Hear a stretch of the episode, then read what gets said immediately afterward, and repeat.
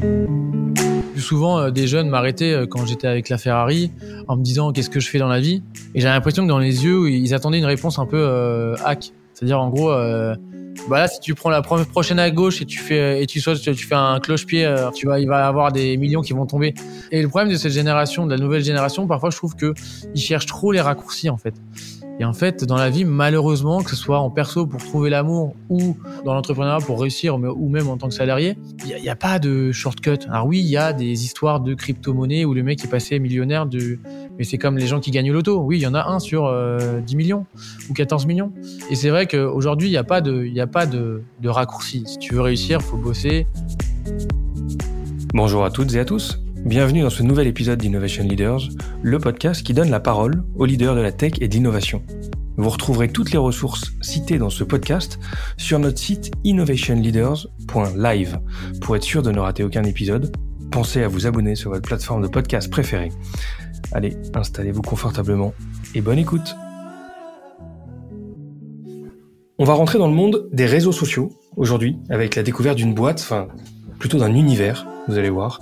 Euh, un univers qui vient secouer le monde des réseaux sociaux justement et de la food avec un esprit et des codes bien à eux.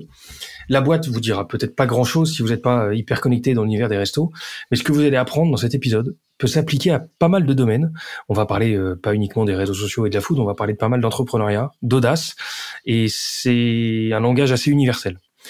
Ravi d'accueillir à ce micro quelqu'un qui est un ovni pour moi. Je veux parler de Edouard, Edouard Osgui, Séveral, euh, entrepreneur. Salut Edouard, merci de passer au micro d'Innovation Leaders. Merci Geoffrey pour l'invitation. Il y a sûrement pas mal de nos auditeurs qui te connaissent, d'autres qui te connaissent pas, d'autres qui croient te connaître. Et j'aimerais bien qu'on revienne un peu sur euh, sur ton parcours, peut-être le, le, le Edouard avant la vie pro. Euh, tu peux me dire, euh, toi, quel âge t'as aujourd'hui, où est-ce que t'as grandi? Et, et en fait quelle étude t'as fait? Ok, avec plaisir. Moi, je m'appelle Edouard Ossegui, j'ai euh, j'ai 33, euh, bientôt 34 le 2 juin euh, prochain. Euh, je viens de Normandie, je suis un je suis un petit Normand de de, de De Rouen, province. ça Euh, ouais, Deauville, Trouville, Deauville. Euh. J'ai grandi, euh, j'ai grandi au vert euh, et, et près de la mer. J'ai grandi en fait euh, avec des parents, mère au foyer et père prof de golf. Donc j'ai grandi dans un milieu euh, très très modeste, euh, mais entouré de personnes qui avaient des très belles carrières. Parce que j'ai grandi sur le golfe de Deauville, donc euh, beaucoup d'industriels et d'entrepreneurs qui, qui parisiens qui vont euh, qui vont en week-end sur la côte normande. Euh, donc j'ai grandi euh, dans un milieu très modeste, mais entouré de gens euh, dans la vie euh, qui euh, étaient des grands industriels, des grands. euh, Et que tu avais été amené à côtoyer euh, plus que plus qu'à percevoir? Enfin, tu c'est les gens avec Ouais, lesquels tu amené à discuter tout ça. Ok. Totalement, ouais. Bah, je, quand j'étais petit, je jouais avec les Vertémères, ceux qu'on créé Chanel. Enfin, j'ai- fait des parties de golf avec des, des personnes très importantes, et, euh, et ça m'a toujours du coup appris à avoir une, euh, à savoir se tenir, à, à recevoir une bonne éducation et à pouvoir et à comprendre aussi un peu les codes de de ces euh, de ces univers-là. Donc voilà, j'ai très vite été plongé dans le golf. On va dire que c'est un milieu sportif, mais qui reste très sérieux avec les avec des règles, etc. Donc Assez j'ai select. Dès- Ouais. ouais, dès, ouais, l'étiquette, etc. Dès tout, tout petit, en fait, j'ai eu, euh, bah, j'ai toujours eu euh, grandi dans un univers euh, avec des règles, avec un, avec un cadre très précis, et puis avec des gens qui étaient relativement importants. Donc, ça m'a appris déjà pas mal de, de choses sur la société. Et Et, niveau euh, études, t'es passé par quoi? Et du coup, niveau études, en fait, euh, j'ai fait mes études à Caen. Donc, j'ai fait mon lycée, euh, mon collège-lycée à Sainte-Marie à, à Trouville. Et ensuite, je suis allé euh, à Sainte-Marie à Victor, à- au lycée à Victor Hugo, pardon, euh, pour faire ma prépa maths sup. J'ai fait PCSI et ensuite j'ai fait PC sur la deuxième année. Donc j'ai fait la première année sur euh, à Victor Hugo et ensuite je suis passé en internat à Sainte-Marie parce que j'avais du mal à vivre tout seul. Euh, j'ai beaucoup de mal à être tout, à, à- à- à être tout seul. J'aime bien être entouré de personnes et d'en- d'entourer de gens et d'échanger tout le temps. Donc je suis pas quelqu'un qui, euh, qui aime la solitude, hormis euh, quand je vais pêcher parce que je suis un gros fan de pêche. Donc, hormis quand je vais, tout. voilà, exactement. Hormis quand vie je vais au bord de l'eau, tout à fait. Mais euh, euh, mais ouais, j'ai fait mes études, euh, j'ai fait mes études à Caen, prépa maths sup. Pas bon élève, pas pas une grosse envie, euh, pas très scolaire, pas très, on va dire, rigoureux sur la manière dont abordé ces études-là. Je l'ai fait pas mal pour mon père et pour mes parents pour pour les rendre fiers de dire bah voilà, je prends la la, la envoie la, la voie royale des de maths sup maths spé. Euh, j'ai rencontré en plus ma première copine pendant les partiels de la deuxième année pour entrer dans les, écoles d'ingé. Donc au final, j'ai fini à l'école d'ingé, une très bonne école d'ingé, mais euh, qui est pas polytechnique non plus. j'ai fini au pôle Léonard de Vinci. Donc après deux ans de maths maths j'ai fini pôle Léonard de Vinci à Les. Euh, et du coup, j'ai eu mon diplôme euh, d'ingénieur CTI. Donc je suis ingénieur CTI de formation. Et je me suis spécialisé ensuite dans la finance. Donc ensuite, je suis allé, euh, je suis parti dans la finance pendant trois quatre ans. Euh, travailler pour un asset, un asset manager américain euh, qui s'appelle Musinic. Euh, et en gros, on vendait des fonds en corporate crédit à yield. Moi, moi, j'étais dans la dans l'équipe sales. Et donc du coup, bah, euh, j'ai tout de suite été dans un milieu un peu similaire à ce que j'ai vécu dans le golf, qui était euh, très cadré, euh, très sérieux. Euh, il fallait faire toujours attention à ce qu'on dit, à ce qu'on fait, à comment on s'habille. Et c'est comme ça que euh, bah, j'ai commencé à me connaître et à savoir en gros euh, qui je voulais être et surtout qui je voulais pas être. Parce qu'on on parle souvent de nos héros et de, et de la façon dont on s'inspire de, de, de, certaines personnalités et de certaines personnes. Mais on, on, parle, on parle peu aussi des anti-héros qui aussi aident quand même à trouver sa voie. Euh, parce que le fait de savoir où on veut pas être nous permet euh, un peu plus de se rapprocher vers euh, vers l'endroit où, vers on là où on veut être, même si c'est pas une vision précise, au moins ça élimine des, des, options. Et, et c'est quoi? C'est-à-dire que dans, dans le monde de la finance, tu as rencontré des gens qui t'inspiraient pas du tout et qui t'ont fait comprendre que c'était pas là où tu où aurais ta place? Alors j'ai beaucoup d'inspiration. Euh, J'avais euh, mon, mon, mon, boss euh, Eric Pictet, qui est un mec génial, qui a d'ailleurs qui vient d'investir d'ailleurs dans une de mes sociétés. Euh, et de la famille Pictet suisse private ouais. banking? Ouais, ouais, exactement. Il a, non, il a investi en perso. Lui, il a quitté aussi la boîte un an ou deux ans après moi, et euh, il a investi en perso dans Emblem. Euh, et en fait, non, c'est simplement, c'est pas le, on va dire, c'est plutôt la, le lifestyle en fait, vraiment le, la situation de vie de travailler dans la finance euh, à 50 ans euh, et en fait écouter euh, des personnes qui sont au-dessus de soi et de se dire, mais en fait, euh, à 50 ans, j'ai pas envie de d'écouter des personnes qui me disent en gros et de, et en fait je voyais, je voyais en fait l'équipe euh, euh, parfois euh, se, se, mettre la rate au courbouillon, comme on dit. Bah, par rapport au management, en fait, je me dis, mais à 50 ans, je pourrais pas avoir de management. À 50 ans, j'ai envie de faire ce que je veux. J'ai envie de pouvoir, si j'ai une idée, la réaliser, qu'elle qu'elle soit bonne ou mauvaise. J'ai envie de tester des choses moi-même et j'ai pas envie de voir en fait euh... de devoir rendre des comptes à des gens ouais, euh... exactement ouais ok et comme j'ai grandi et, dans un cadre assez euh, assez fixe euh, bah ça m'a aussi montré que j'avais envie de grandir dans un univers qui était beaucoup plus créatif où je pouvais vraiment m'exprimer sur les idées que j'avais euh, sur les voies que je voulais emprunter euh, et c'est vrai que la finance m'a tout de suite euh, fait comprendre que j'étais pas quelqu'un fait pour être en costume toute la journée et euh, fait pour être managé euh, à 40, 50, 60 ans. Et, euh, et j'ai tout de suite réalisé que euh, j'avais envie d'entreprendre. J'ai eu en gros l'envie d'entreprendre ouais. assez jeune. Ouais.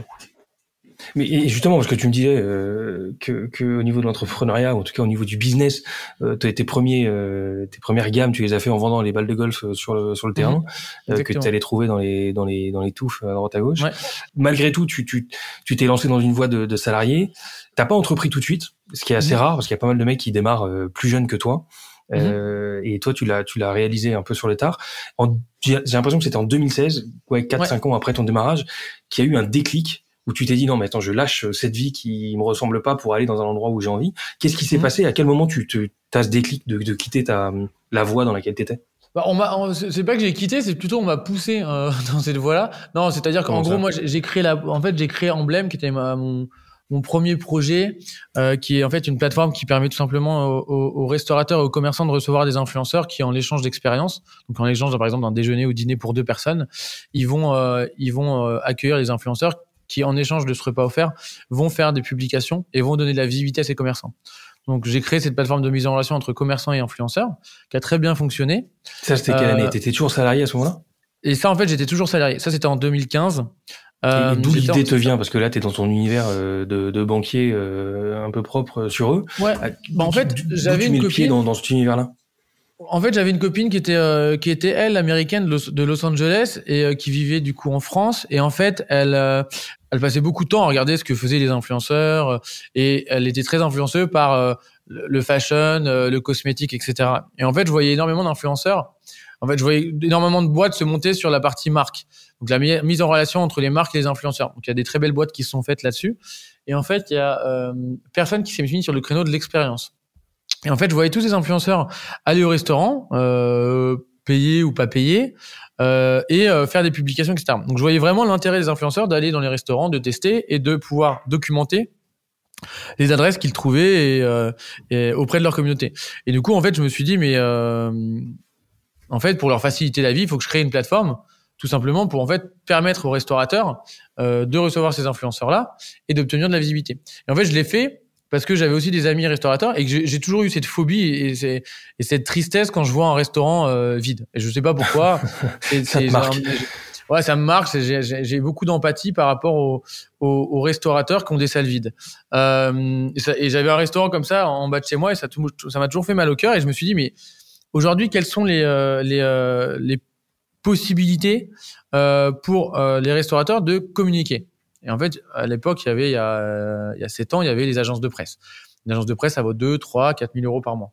Euh, et du coup, je me suis dit, mais attends, un petit restaurateur qui a 10, 15, 20 places, 30 places, il y en a plein des petits restaurateurs avec des petits boui-boui qui font de la super bouffe, qui sont vraiment passionnés et, qui méritent d'être connus. Euh, et à côté de ça, c'est des gens qui n'ont pas le moyen, pas les moyens de se payer euh, des agences de presse. Donc du coup, je me suis dit, je vais, je vais créer cette, euh, cet outil-là pour les influenceurs, pour leur permettre de rencontrer des restaurateurs, euh, documenter leur expérience et euh, sans, sans, pour autant avoir des budgets de plusieurs milliers d'euros. Et en gros, pour 400 euros par mois, ils pouvaient avoir jusqu'à 30 demandes d'influenceurs par mois et du coup avoir des centaines de milliers de vues euh, pour pouvoir, sans, sans forcément avoir, avoir un gros budget. Donc en fait, j'ai commencé avec ça avec cette plateforme-là. Ça, c'était en 2015 et en fait, en 2016, d'ailleurs, mon premier client s'appelait Foodora, euh, Rocket Internet. Bon, feu Foodora parce que depuis ça, ça, ça a quitté la France, ça a fermé. Mais en fait, j'ai commencé en fait avec ça. Et en fait, en 2016, j'étais toujours en finance. La boîte pour qui je travaillais a recruté en fait euh, une DRH. Euh, donc c'était une grosse boîte quand même. C'était une boîte qui faisait euh, je crois 70 ou 80 millions d'euros de, de chiffre d'affaires. Donc c'était une boîte qui est quand même assez conséquente. Et euh, on avait des bureaux un peu partout à Londres, à Zurich, en Italie, en France, aux États-Unis. Et en fait, euh, ils ont ils ont ils ont recruté une DRH qui a commencé du coup, bah, c'est des Américains, donc ils ont des contrats avec des clauses qui sont parfois abusives, euh, parce qu'en fait, en gros, tu même pas le droit d'avoir une SCI à côté, en gros, si tu travailles pour eux. Donc vraiment, aux États-Unis, t'appartiens aux mecs quand tu bosses pour eux. Et donc du coup, ils ont ils ont ils ont recruté une DRH et en fait, cette DRH là a vu que j'avais créé une boîte en parallèle et du coup, euh, bah, quand elle est venue à Paris pour nous rencontrer, ils m'ont demandé un entretien. Et euh, quand je suis arrivé dans la salle, il y avait une feuille blanche. Enfin, il y avait une feuille blanche. Il y avait une feuille sur la table qui était malheureusement pas blanche. Et euh, du coup, euh, et du coup, euh, je me suis fait virer comme ça. Et je me suis fait. Et dans la finance, quand on se fait virer, on n'a pas le droit de reprendre ses affaires. Donc on est obligé de, on est obligé ouais d'aller euh, directement en bas. Ce jour-là, il faisait très froid. J'étais en, j'étais en petite chemise blanche et je me suis dit que c'était un bon signe de la vie pour me dire qu'en fait, euh, maintenant, j'avais pas de choix, d'autre choix que de cartonner et d'aller à fond dans mes projets. Et c'est cette façon-là que je me suis dit euh, que tu t'es lancé. Voilà. Donc Emblème existe toujours, mais il faut que tu me, il faut que tu me racontes un peu le, le, quand je parlais d'univers tout à l'heure, c'est que il y a plusieurs marques qui gravitent autour de toi et j'ai besoin que tu, tu, me fasses un peu le panorama parce mhm. que euh, ouais, les choses auraient été simples s'il y avait eu que Emblème. Il y a Barracuda, il y a mmh. Groupe Omimo, des noms un peu chelous d'ailleurs, que tu vas nous expliquer d'où ça vient, ces noms-là et ces projets-là. Mais donc, tu as commencé par Emblème, qui a évolué entre Mhm. Comment les comment les trois marques, et il y en a peut-être d'autres d'ailleurs, mais s'organisent aujourd'hui Comment tu as été amené à les créer et à quoi elles correspondent ces marques-là? En fait, avec Emblème, très vite, on a vu qu'on envoyait beaucoup de visibilité sur des commerçants qui avaient pas du tout le temps de s'occuper de leurs réseaux sociaux. Euh, partant de ce constat-là, euh, je me suis dit, faut que je crée un service dans ma boîte, dans Emblème, qui leur permet en fait d'avoir du community management. Donc, community management, c'est en gros gérer et développer les réseaux sociaux euh, de ses clients. Donc c'est créer du contenu, les publier et euh, tout simplement voilà, gérer développer, poster, euh, répondre aux, messages, faire de la sponsor, etc. Donc du coup en fait je me suis dit il faut que je leur offre un service de community management parce que on n'optimise pas la conversion de la visibilité des influenceurs. Parce qu'en fait, on envoie beaucoup de visibilité sur des pages qui sont pas clean, donc c'est pas, on n'est pas au max au niveau de la conversion. Donc on a du coup commencé à faire du community management. Donc à l'époque, j'étais tout seul. J'avais des stagiaires ou des alternants de temps en temps. Et en gros, euh, j'ai fait ça en gros de 2016 jusqu'à 2019. J'étais tout seul. Donc c'est moi qui prenais les photos, qui faisais le CM, qui faisait la compta. Euh, voilà. En gros, en gros, c'était une boîte euh, qui faisait 200, 300, 400 000 euros avec en faisant 100 000 euros de bénéfices. Donc c'était déjà rentable et comme je vivais presque tout seul dessus sur la boîte, c'était bien. En 2019, c'était au moment de Tiller System, au moment où il y avait tous ces food tech qui commençaient à scaler fort je me suis dit, bah, on va, euh, on va essayer d'accélérer. Du coup, en fait, on est passé de 3-4 personnes en début 2019 à 40 personnes fin 2019. Donc on a Bootstrap en fait, Emblème, qui est, qui est en fait de passer d'une plateforme euh, de mise en relation entre influenceurs et commerçants à une agence social media. De ce fait, en fait, l'application Emblème est devenue un outil pour nous, pour simplement gérer en fait euh, la relation des influenceurs et de nos clients. Et on s'est surtout attardé à vendre à fond du package community management plus influence. Euh, donc on avait, on a développé à fond euh, la boîte et en fait du coup on vendait des packages de community management, on va dire low cost euh, en volume. On sait du coup on a eu les attentats, on a eu les gilets jaunes, on a eu les grèves, on a eu enfin voilà, c'était euh, c'était un parcours assez tumultueux. Euh, on a eu le Covid, enfin voilà, on, on sait vraiment, on a, on a, tout vu de ce qui peut se passer dans un contexte de société. Et malheureusement, loge, côté food, ouais. ouais. malheureusement, les restaurants sont les premiers à, à, à, à prendre sur ce sur ce genre d'événement. Donc j'ai vraiment euh, continué avec passion à accompagner les restaurateurs et à les aider. Euh, mais c'est vrai que c'était pas toujours euh, c'était pas toujours facile. Mais on s'est quand même. Ils en avaient d'autant plus besoin en fait de, de, de, booster leur business. Exactement. Et donc du coup on a, on a on a continué, on a continué. Et en fait à un moment donné, moi, je suis très pote en perso avec Oussama Hamar. Pas, pas, pas, j'en ai jamais rien fait en pro, etc. Donc, j'ai passé le confinement avec lui, etc. Donc, on parlait beaucoup de euh, de, de l'app, euh, etc.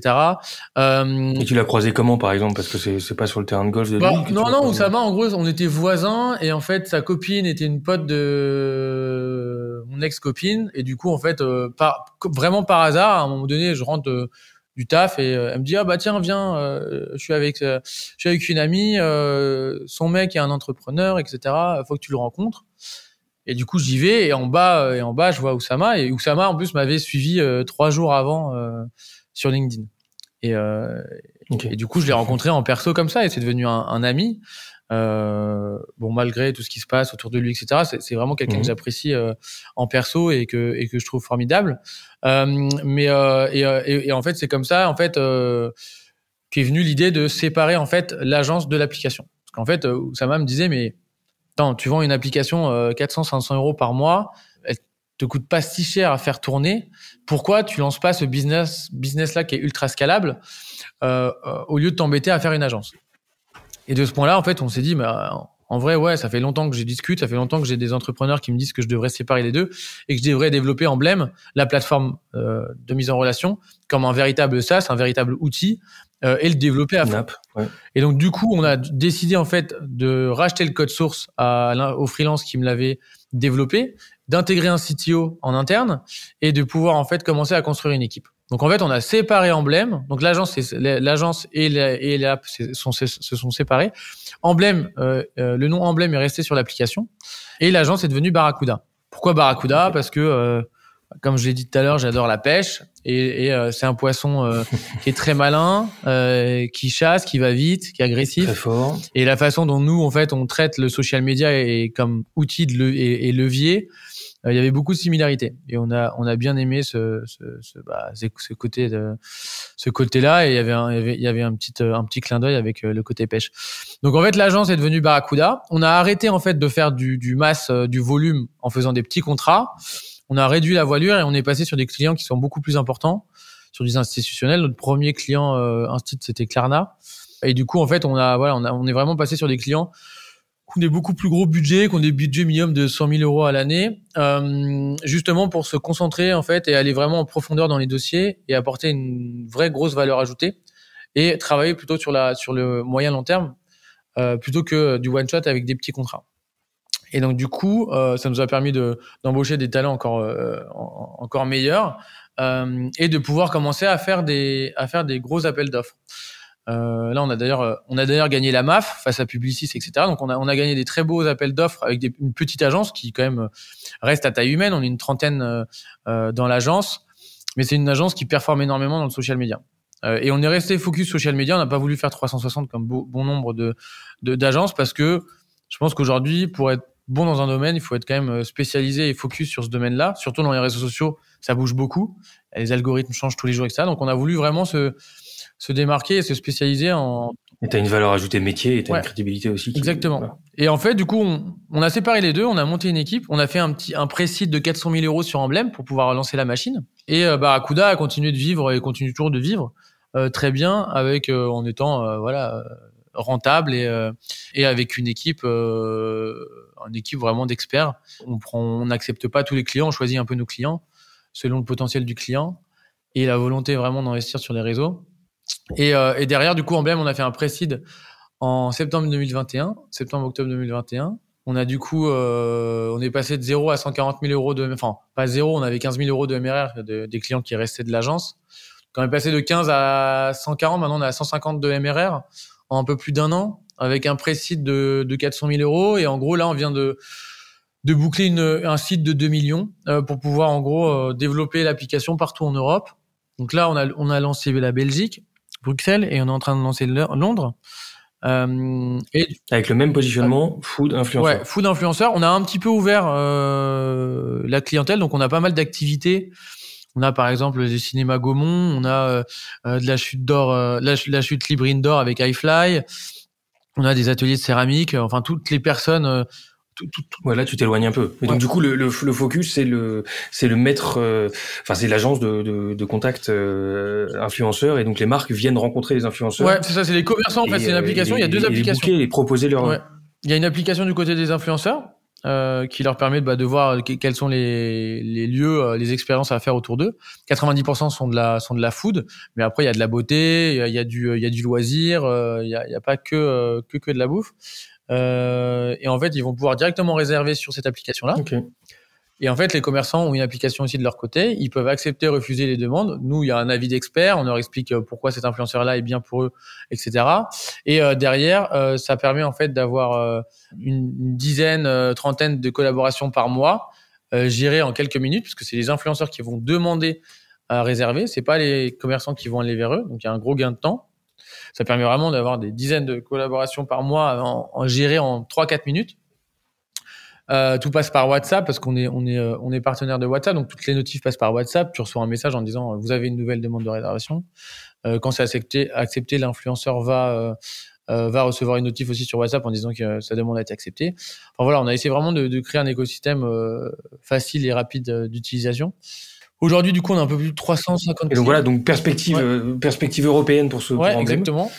Plusieurs villes dans lesquelles tu te déploies. Ouais. Et t'as quoi comme vision à terme de, de cette app? En gros, euh, avec, avec Emblem, on veut vraiment devenir l'outil en fait, euh, l'outil numéro un marketing pour les commerçants. Donc en gros, on veut élargir, on veut pas faire que okay. de l'influence. Là, on a ouvert l'application aux créateurs de contenu. Donc, ça veut dire qu'en gros, avec l'influence, on a créé le CPM, donc le coût pour toucher 1000 personnes, le moins cher du marché. On a 1 euro en moyenne. V VS à peu près 3, 4, 5 euros pour euh, les plateformes TikTok euh, et Meta. Et après, le CPM, donc le coût pour toucher 1000 personnes peut monter à 10, 15, 20, 30 euros euh, sur Google, par exemple. Donc nous, on a créé le, le coût pour 1000, le coût par 1000, le moins cher du marché. En plus, c'est 11 fois plus, euh, ça convertit 11 fois plus que le, le LAS classique. Bah parce que forcément, quand c'est quelqu'un qui dit allez dans ce restaurant-là, ça convertit plus que quand c'est le restaurant qui dit venez chez moi. Euh, et donc aujourd'hui, on a ouvert en fait l'application aux créateurs de contenu. Donc, en fait, aujourd'hui, il n'y a plus besoin d'avoir des followers, il n'y a plus besoin d'avoir d'influence. Il y a simplement besoin de savoir faire du contenu. Parce qu'en fait, le plus gros pain point des commerçants dans le monde, c'est de créer du contenu. Surtout avec l'avènement de, de, de TikTok et de la vidéo, les commerçants sont en galère grave de créer de la vidéo. Et en fait, aujourd'hui, c'est la vidéo qui permet vraiment d'avoir du reach organique et de toucher un maximum de personnes. Euh, et donc du coup, on a ouvert en fait pour créer.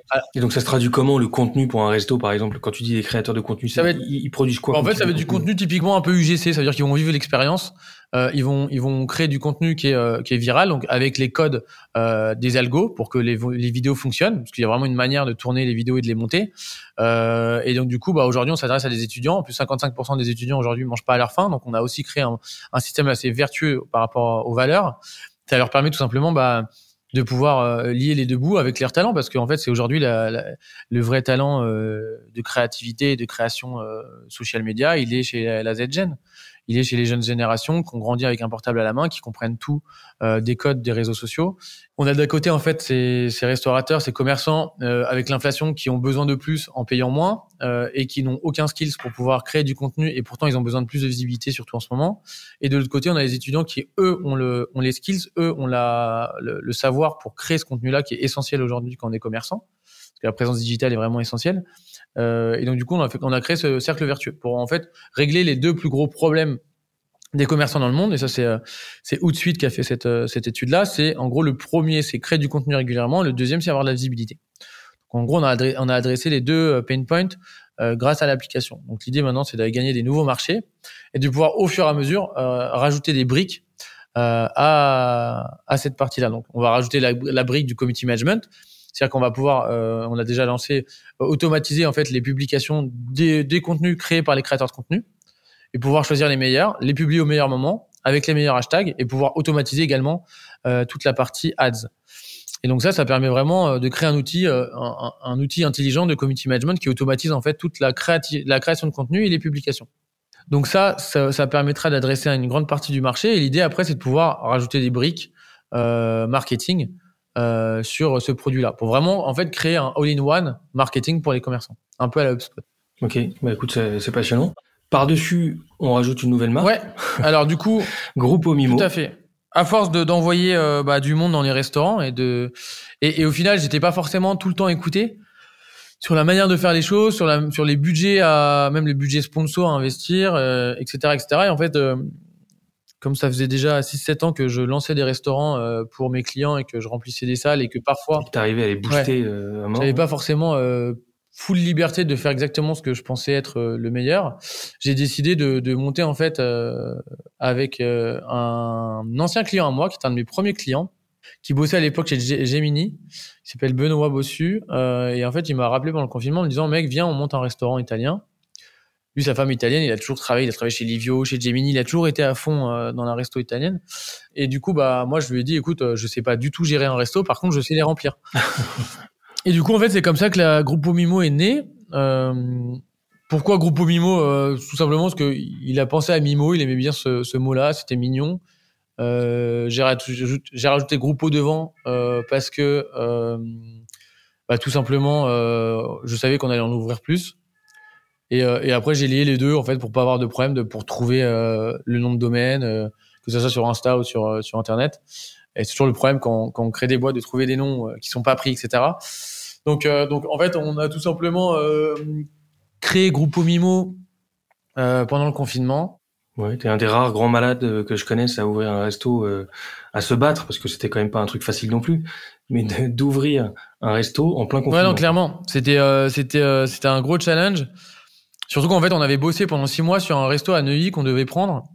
Et en fait, euh, le matin où on devait signer, c'était le, le lendemain de la de l'annonce de Macron, comme quoi le confinement était euh, prolongé.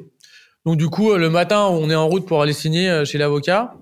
Le local, ça faisait six mois qu'on bossait dessus avec les archis, etc. Et en fait, on est arrivé là-bas et et la banque nous appelait en disant qu'ils gelaient tous les tous les financements pour la restauration. Donc en vrai, voilà, Donc grosse galère. Tu, en plus, tu lâches ce projet-là, tu on, dois se, on se retrouve sans, Je crois que vous trouvez un autre site à ouais, Boulogne. on se retrouve en fait sans restaurant, sans argent, et la seule investisseur qui était avec nous nous lâche aussi. Donc on repart à zéro et euh, et du coup bah Ben continue à chercher un local et lui il habite à, Bou- il habite à Boulogne et il trouve une location gérance en fait euh, à 200 mètres de chez lui. C'est un petit restaurant italien, c'était pas en très bon état etc. C'était même pas du tout en bon état. Mais voilà, on chope les clés. En gros, pour 20 000 balles chacun, on arrive en gros à démarrer notre activité et à faire euh, la location gérance. La location gérance, en gros, c'est un contrat qui permet en fait de pas acheter tout de suite le, le fonds de commerce, mais de louer. Donc tu payes le loyer et tu payes une partie, donc une redevance. Euh, donc nous c'était 2000 et quelques le loyer plus 2000 euros de redevance. Euh, et en fait on, on commençait à payer le fonds à la fin, au bout de deux ans, si tu achètes le local, tu déduis toutes les redevances que tu as données tous les mois sur le prix euh, final du, restaurant. Et donc du coup, euh, donc du coup en fait c'est comme ça euh, qu'on a commencé. On a commencé avec ce tout petit boui-boui. On a juste eu l'argent pour changer le store et du coup bah on a bien changé toute la carte, les produits, etc. Et du coup on a commencé comme ça. Et en fait on a commencé en livraison et en, en click and collect et ça a tout de suite cartonné parce qu'en fait le, on faisait le, le CA que en fait le, ce que faisait le CA en gros lui le, le CA annuel du mec avant c'était de 200 220 000 euros. Bah, nous c'est ce qu'on faisait par mois. Euh, et donc du coup, euh, au bout de trois mois, on s'est dit bah il faut qu'on il faut qu'on en ouvre un autre. Et en fait, ça a été un bon momentum parce qu'en fait personne n'ouvrait un restaurant, personne n'ouvrait, personne n'ouvrait rien, donc c'était très silencieux. Et en fait, c'était à la fois silencieux dans ce qui se passait dans la société, dans la foule, etc. Et au même moment, en fait, les gens étaient chez eux et, et étaient euh, bah, tout oui parce qu'en fait, ils avaient rien à foutre euh, de leur journée et et à part bouffer. Et, euh, et de l'autre côté, il se passait rien, il y avait aucune ouverture. Donc, et les gens étaient sur leur téléphone à fond. Donc en fait, on, a profité en fait de ce moment-là pour pouvoir bah, lancer la page euh, Insta. Donc moi, j'ai lancé la page Insta. Euh, je crois que c'était en décembre, c'était deux trois mois avant. Euh, et du coup, on a très vite créé une communauté et on avait déjà 10-15 000 personnes qui nous suivaient en fait euh, à la à l'ouverture du restaurant. Et en fait le premier jour de l'ouverture d'ailleurs petite anecdote j'avais fait la bêtise de repeindre deux heures ou trois heures avant euh, la devanture en blanc et j'avais oublié de mettre une étiquette comme quoi la peinture était fraîche. Donc on s'est retrouvé avec 200 300 personnes devant le restaurant. Forcément il y a des mecs qui sont accoudés à la devanture. Et on a repeint à peu près la moitié de la population de Boulogne en blanc donc c'était assez cool. Mais euh, petite anecdote marrante. Heureusement, ils sont adorables et ils nous en, ils en ont, ils nous en ont pas voulu. Mais, mais en vrai, ouais, c'était au début, c'était, euh, c'était le, le, bazar. On a, on devait, euh, on faisait de la livraison en direct avec Stuart. Malheureusement, Stuart déconnait. Donc en fait, on se retrouvait à faire les livraisons nous. donc voilà, c'était assez, assez drôle la manière dont ça a commencé. C'était assez sport.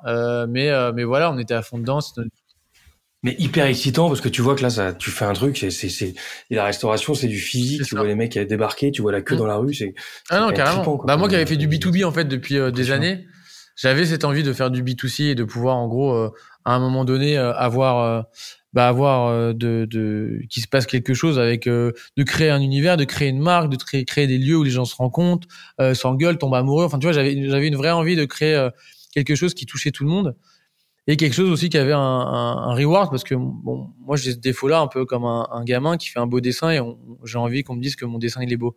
Et c'est vrai que dans ce côté reward dans le B2B tu l'as pas vraiment. Surtout quand tu travailles avec les restaurateurs. Les restaurateurs tu leur tu leur remplis un, un restaurant ils vont pas t'appeler pour te dire merci parce qu'ils vont avoir peur de payer plus euh, donc en fait, moi, euh, j'ai, voilà, même en bossant bien, t'as pas ce côté en mode ah c'est trop cool, j'adore, euh, j'adore euh, euh, ta boîte, c'est trop cool, etc. Non, dans le B 2 B, tu l'as pas cet effet-là, parce qu'en plus les mecs ont pas le temps de te le dire. Alors oui, tu les appelles, ils vont dire cool, ils vont te laisser un, un bon rating, etc. Mais naturellement, ils le font pas.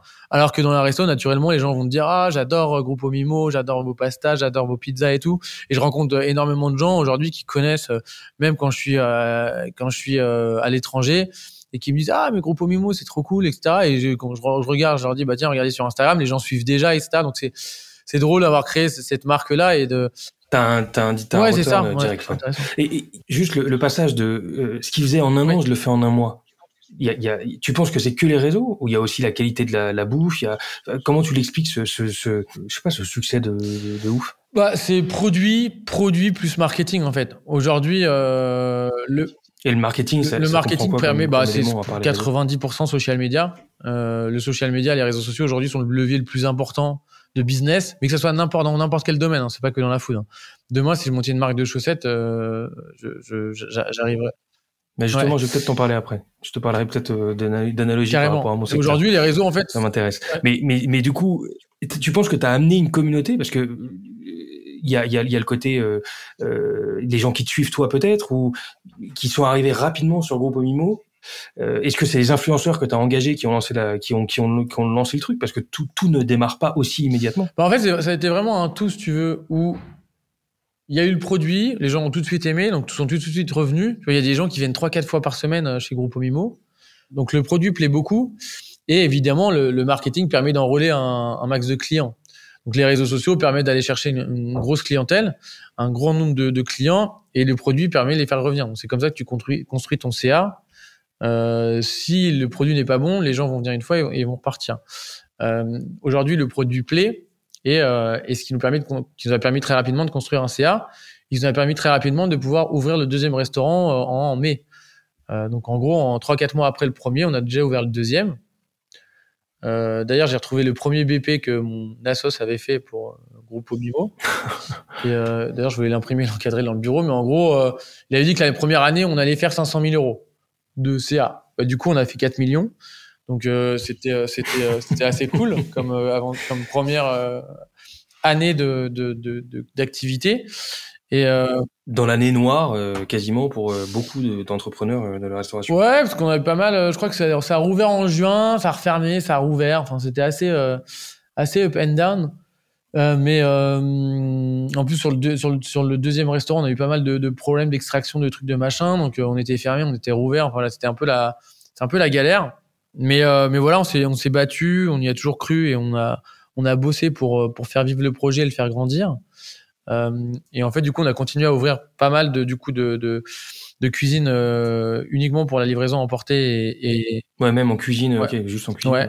parce que c'était ça coûtait pas cher en capex ça nous permettait d'agrandir en fait le, le, le, périmètre de livraison et de et de et de faire connaître la marque davantage et donc du coup voilà en gros euh, on a on a ouvert des, darks, ça nous a permis d'ouvrir 4-5 euh, unités sur la première année. Et du coup, on a levé des fonds. Euh, on a levé des fonds en fait en décembre avec un fonds qui s'appelle Odyssée, qui est top, et, euh, et, ça nous a permis en fait d'ouvrir des nouvelles unités qui étaient beaucoup plus grandes. Parce que c'est vrai qu'on nous on a commencé vraiment avec des bouis-bouis de 15-20 euh, couverts, avec beaucoup beaucoup de livraisons avec des gens sur place qui n'avaient pas forcément beaucoup d'espace. Donc donc ça nous a permis d'ouvrir Agnières et le Valois et là on va ouvrir Paris 2 le, le, mois prochain. Enfin non le mois prochain, même le, le fin du mois, en mars déjà. et ça nous a permis d'ouvrir voilà des des shops qui des restaurants qui font plutôt dans les 100 120 couverts pour nous permettre d'aller chercher des, des, des, chiffres beaucoup plus importants. Parce que c'est vrai que bah, sur les petits restaurants, parfois, tu as un mois, deux mois d'attente. Et c'est vrai qu'on ne voulait pas euh, non plus faire la. Les... De quoi De réservation, ouais. tu dis? Et, et, du coup, okay. on voulait pas faire attendre euh, les gens autant. Et du coup, on s'est dit, bah, il faut absolument que. Il faut absolument que du coup on, aille chercher euh, des restaurants qui sont beaucoup plus grands et qui peuvent accueillir euh, beaucoup plus de, monde. Et t'as quoi comme ambition pour ce groupe-là? Alors, bah, l'ambition, nous, c'est vraiment euh, de faire un run encore qui va durer trois ans. et nous, on veut revendre à une valeur de 100 millions. Donc, en gros, pour revendre à une valeur de 100 millions, il faut faire environ 10-12 millions d'EBITDA. Là où les autres font. non, et en gros, c'est ouais, 10. 8, 10 fois. Ouais, c'est ça. Bah, en gros, c'est 8 fois 8 fois 10 l'EBITDA, la valeur de, de, de, l'enseigne. Donc après, tu as la marque qui toi, rentre en, faire compte, etc. Ouais, c'est environ, euh, environ 8-10 fois, ouais. Et en fait, l'idée après, c'est de, je pense, de cash out une partie et de pouvoir continuer à, à, rester un pied dedans et à avoir un développement international. Nous, en 2024, on va lancer la franchise déjà, ce qui va nous permettre d'aller beaucoup plus vite. Euh, on va continuer à ouvrir un plan succursale sur l'île de France. On va monter, je pense, à, à, à 15-20 restaurants euh, en île de France. Et euh, derrière, l'idée, c'est d'aller euh, chercher c'est d'aller chercher de la franchise avec bah, les, les, grandes villes de France, puis, puis les, pays, les pays voisins et l'Europe. Je vous prends 10 secondes pour vous dire que ce podcast vous est proposé par Equiden. Equiden, c'est la startup qui vous accompagne dans vos projets tech, product, data et engineering et qui repense l'approche des ESN traditionnels. En deux ans, cette société de conseil compte plus de 130 personnes et s'est déployée dans 6 pays. Pour en savoir plus et pour participer à l'aventure, suivez-nous sur LinkedIn ou sur equiden.com, e 2 k i d e n. Bonne écoute. Comment t'expliques que t'as pas monté de boîte jusqu'à quoi? Jusqu'à 30 euh, jusqu'à quoi? 25 ans, 30 ans? Mm -hmm. Et quand tu t'y mets, t'en montes euh, un paquet, elles ont l'air de toutes marcher, mmh. tu arrives en mode blitzkrieg, on parle que de toi, tu arroses le marché, que ce soit dans le côté influenceur, côté euh, euh, resto, côté agence. Mmh c'est un truc qui est, qui est, très spontané ou c'est un truc que tu avais préparé depuis longtemps et tu avais envie de ça au fond de toi? Non, c'est vraiment très spontané en fait. Même, le, même les podcasts, la, le fait de qu'on commence un peu à mon niveau à entendre parler de ce que je faisais, etc. C'est que bah, en fait, dans mon donné, je me suis dit bah tiens, je voyais tous mes potes faire des podcasts et je me dis bah tiens, je me suis jamais prêté à ce jeu du podcast et euh, à ce jeu de l'introspection un peu euh, sur euh, ce que j'ai fait, d'où je viens, etc. Et je trouvais que c'était un, exercice assez intéressant. Et en fait, euh, bah, tout simplement, euh, euh, ouais, j'ai eu envie de documenter un peu ce que je, d'où je venais, ce que j'avais fait, etc. Pas forcément d'un point de vue égo trip de, euh, voilà, de raconter ma vie, mais plutôt pour essayer d'inspirer des jeunes qui viennent de province. Et démystifier aussi certaines, certains ouais, trucs sur l'entrepreneuriat. C'est ça. Et, euh, et, ça devient d'où cette envie de partager ça bah Parce que je me suis toujours dit que quand je pense qu'on réussit, on a aussi la responsabilité de, de, de, de devoir transmettre un minimum euh, ce qu'on a appris aux, bah, aux autres, que ce soit des générations jeunes ou moins jeunes. Parce qu'on peut aussi se lancer dans l'entrepreneuriat quand on est... Euh, euh, quand on a 50 ou 60 ans et, euh, et tout simplement bah ouais démystifier un peu euh, ce côté entrepreneurial démystifier un peu le côté euh, il faut absolument lever de l'argent il faut absolument faire les decks ou les secs ou euh, ou HEC pour pouvoir euh, pour pouvoir entreprendre il faut absolument venir de cette cette couche sociale là pour entreprendre et je vais vous dire que voilà un, un petit gars que personne connaît, tout simple de Normandie, a réussi à, à, se faire à son niveau. Encore une fois, enfin, je reste modeste sur sur le fait que voilà, même si mes boîtes marchent bien, j'ai pas non plus créé une une boîte du CAC 40, mais mais voilà, c'est-à-dire qu'aujourd'hui, on peut venir de province, d'un milieu très modeste et avec de la volonté et avec euh, en étant débrouillard et en faisant et en travaillant beaucoup, on peut euh, on peut s'en sortir, on peut euh, et, et, le fait de pas avoir beaucoup d'argent au début rend malin et rend parfois plus malin que les gens qui en, qui en ont dès le début. Et, et voilà donner un peu bah voilà c'est de la connaissance, du savoir, euh, des tips euh, et, euh, et, toujours prêcher la, la, bonne parole autour du fait que les réseaux sociaux sont un, énorme levier business pour pour tout le monde, que ce soit en B2C ou B2B.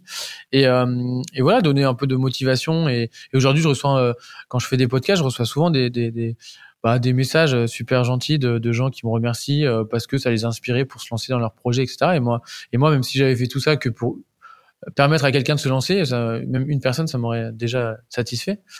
Et euh... comment t'expliques comment t'expliques que tu as réussi à te faire aussi facilement une place dans le game de la startup nation en comprenant euh, très rapidement des éléments euh aussi exotiques et larges que euh, euh, parler de levée de fonds, parler de seed, parler de, de séparer, enfin de d'avoir de, des métriques et une logique SaaS, d'autres une logique B2B, d'autres une logique B2C, d'autres parler de restauration. C'est quand même des univers hyper variés euh, et toi, tu donnes l'impression de naviguer de manière hyper à l'aise dans tous ces environnements-là et de t'être approprié les codes assez rapidement. Alors, effectivement, quand Ous c'est ton pote et, il peut, à mon avis, il peut te faire un accélérateur euh, assez rapidement de, en termes de réseau, en termes de, de voilà. Mais c'est pas tes parents qui t'ont expliqué ça, c'est peut-être pas tes potes. Mmh. Comment tu t'es, comment t'as fait pour euh, pour capter aussi vite et te faire une place dans, dans cet univers-là? Bah après, euh, après ouais, clairement, euh, le, le moi j'adore faire du test and learn, c'est-à-dire que j'adore essayer des choses, j'adore être autodidacte, j'adore apprendre des choses, euh, me dire que bah attends en fait c'est pas comme ça qu'il fallait faire, je vais le refaire comme ça. Typiquement, je faut que je monte un meuble, je vais pas regarder le mode d'emploi, je vais essayer de le, de, de le monter sans, sans le mode d'emploi. Euh, bon, à la fin, il va me rester trois vis et je vais me dire bien, j'ai fait une connerie. Mais c'est la satisfaction intellectuelle de ah tiens, j'ai une idée, je vais la tester. Euh, et puis je vais essayer de la faire fonctionner comme ça. Si ça marche pas, en fait, je vais la faire fonctionner d'une autre manière. J'ai toujours rêvé d'aimer lire parce que je pense que c'est un, c'est un, vrai avantage de pouvoir euh, de, de savoir lire, de, de parce qu'il y a énormément de, de, choses intéressantes à apprendre dans les livres. Malheureusement, moi, j'ai pas cette capacité à, à, à lire, euh, à me poser avec un livre et me bouffer 300 pages. Euh, je suis quelqu'un de, de, de un peu hyperactif et j'aime toujours euh, voilà euh, d'aller d'une situation à une autre, de passer d'une boîte à une autre, de passer d'un sujet à un autre. Et je me suis aussi construit l'écosystème que j'ai aujourd'hui par rapport à ma personnalité parce que justement euh, je suis quelqu'un qui aime bien passer d'un sujet à un autre et, euh, et j'aime pas et j'aime pas me dire en fait que si, j'avais que uniquement un projet et que je serais focus que sur ce projet là en fait, j'aurais peur en fait. Tout ça, c'est un peu du stoïcisme de, se dire de pas vouloir forcément être attaché trop à, à que quelque, que une chose parce qu'en fait le jour où on perd cette chose là en fait le, le, les, les, dommages euh, mentaux sont sont trop importants. Donc du coup j'ai toujours euh, en fait aimé construire cet écosystème là pour me protéger pour me dire que en fait je mets pas mes, tous mes œufs dans le même panier et en fait je crée cette espèce de d'écosystème vertueux. Parce qu'en fait tout est connecté. C'est à dire qu'aujourd'hui euh, quand on démarche avec Emblème euh, bah oui, on, on parle du fait qu'on est les fondateurs de Grupo Mimo et comme les gens connaissent dans le monde de la restauration Grupo Mimo, ça nous aide aussi à vendre parce qu'on est client de notre propre outil. Ça nous permet aussi de développer l'outil par rapport à nous ce qu'on a besoin. Euh, pareil sur Barracuda, euh, comme on fait la com, euh, Barracuda fait la com de, de Grupo Mimo et que c'est un carton d'un point de vue marketing, euh, bah forcément ça nous aide aussi à, à vendre et puis ça nous aide aussi à avoir des prestations qui sont au-dessus de ce qui se fait le marché. Pourquoi? Parce qu'on a un labo, on teste et on, on teste and learn, on fait de l'A-B testing de stratégie sur euh, notre enseigne, parce qu'il nous permet tout simplement de, de, prendre le meilleur des résultats et d'utiliser ces, ces stratégies-là pour nos clients. Ce qui est cool d'ailleurs, parce qu'on a des clients dans la resto sur lesquels on, on partage nos stratégies, alors qu'au final, quelqu'un qui a faim peut avoir envie d'un burger ou d'une pizza. Mais voilà, on n'est pas dans l'optique de euh, du tout de, de, compétitivité et de dire euh, de vouloir de vouloir marcher sur l'autre, pas du tout. Je pense qu'il y a assez de bouches à nourrir en France pour les gens qui veulent euh, qui veulent travailler correctement. Et du coup, bah en fait, j'ai créé cet écosystème de parce que par rapport à ma personnalité, de vouloir passer d'un sujet à un autre. Et en fait, c'est un voilà, c'est un écosystème vertueux parce que tout est lié au final, ça reste très, très Et tout te crédibilise, tout te renforce. Il pourrait y avoir un quatrième axe en dehors de, des trois marques euh, Ouais, bah là je me calme un peu quand même parce que je suis comme je suis papa, euh, j'essaie mhm. quand même d'avoir euh, quelques minutes dans ma journée pour mon fils. Mais euh, mais oui non, bah après oui forcément il peut il peut y avoir d'autres axes.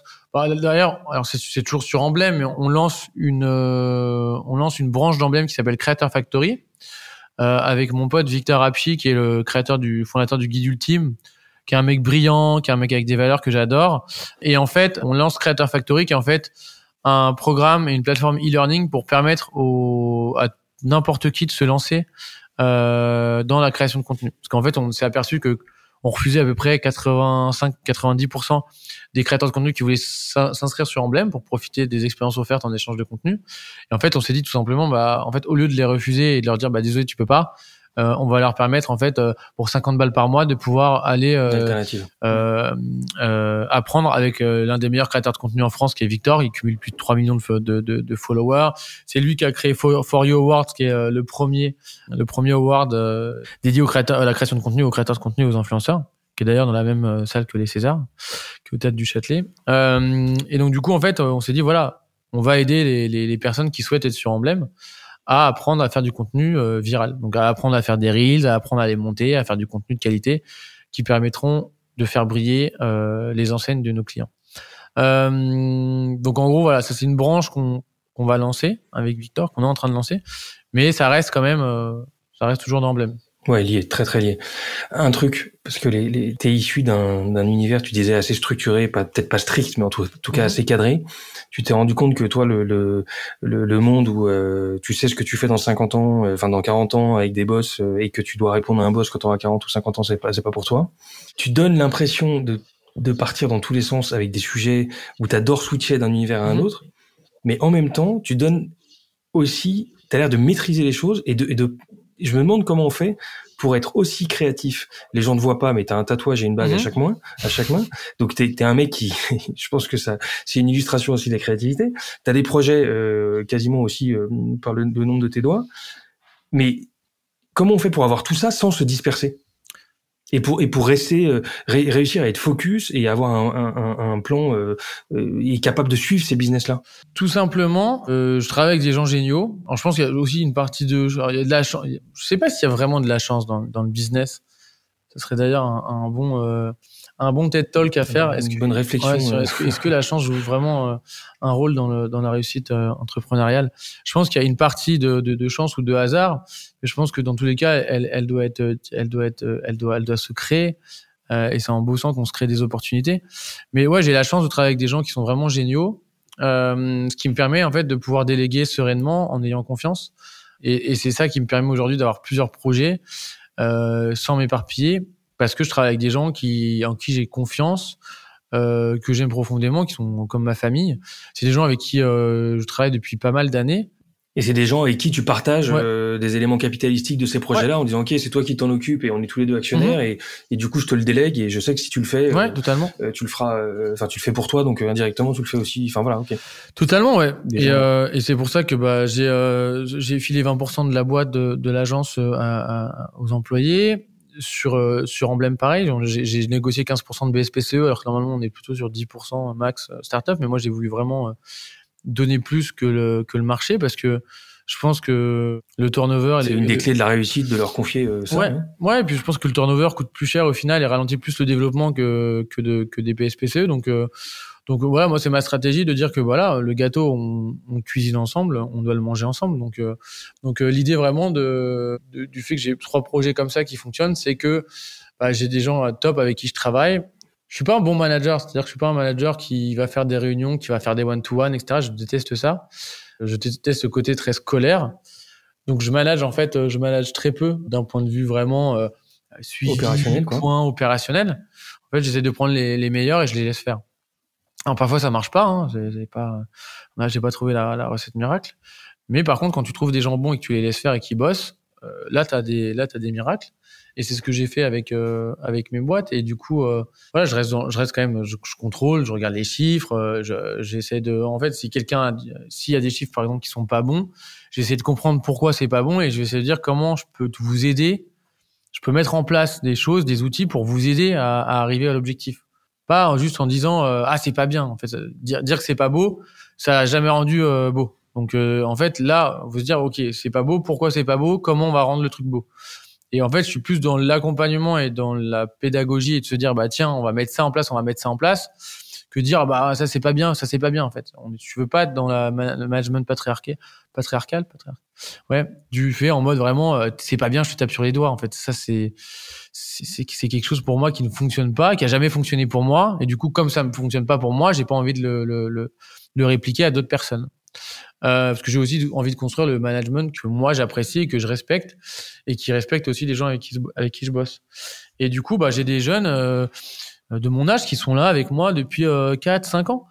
Euh, et 4-5 ans sur un, un, CV de personne qui, a, qui est sorti d'école, c'est une expérience qui est longue. Moi, je vois aujourd'hui les CV, euh, les mecs, ils restent 6 mois, 8 mois, 1 an max, un an et demi à la rigueur. Mais moi, les gens qui bossent avec moi, c'est des gens qui sont là depuis 3, 4, 5 ans. Et du coup, je crois vraiment à ce management de bah, d'accompagnement et de compréhension et euh, et pas être juste dans la dans le côté euh, réaction et jugement et euh, et je pense que voilà après il y a des gens avec qui euh, j'ai bossé et avec qui j'étais plus d'accord sur la manière de faire. Donc que j'ai pas euh, n'a pas sur lequel on n'a pas continué à travailler ensemble sur les projets. Mais euh, mais voilà aujourd'hui je pense qu'en donnant une, une, vision commune en accompagnant les gens en leur laissant la liberté de travailler je pense que en tout cas moi j'en ai vu les bénéfices et euh, c'est comme ça que je vois l'entrepreneuriat. Et tu as, accepté l'idée de ne pas être le, le, le, boss de tout et de pas être l'expert de tout et de confier des responsabilités et, de, de du coup de, de, te mettre en retrait de certaines euh, hiérarchies ou je sais pas quoi pour ouais. que toi tu sois détaché et que tu gardes ta liberté d'action et d'aller voir un peu à tous les niveaux euh, dans la boîte comment ça se passe mais t'es pas euh, ouais. responsable de certains départements quoi. Ouais non complètement. Bah, tu donnes ton avis mais... Le RH, l'opérationnel par exemple sur le groupe Omimo ah, c'est des choses où moi j'ai aucune connaissance, donc euh, je, je, vais essayer de donner mon avis d'un point de vue entrepreneur en disant bah tiens euh, peut-être faut faire ça, faut faire ça, mais après je laisse faire des pros. Donc j'ai pris des gens plus du bon sens qu'autre chose quoi. Ouais c'est ça, j'ai pris des gens euh, seniors dans leur secteur et, et après euh, et après je les écoute. Moi j'ai grandi sur un golf à côté de sur un practice et j'ai entendu parfois les clients dire à mon père ah non c'est pas comme ça qu'on joue au golf ou c'est pas comme ça qu'on fait un swing. Bon bah ces mecs là ils ont jamais été bons au golf parce qu'en fait et à partir du moment où t'écoutes pas des personnes qui sont experts dans leur domaine, c'est un peu comme les clients qui prennent des agences et qui brident tellement les agences avec leur vision et leur manière de faire euh, qu'en fait, bah derrière, il se passe rien en fait. Et, euh, et, le point commun à des dossiers en agence qui ne marchent pas, c'est que c'est des marques qui ne laissent pas faire euh, les experts. Et c'est dommage parce que bah, quand tu payes quelqu'un pour faire quelque chose, bah, autant le laisser faire comme il le pense être bon.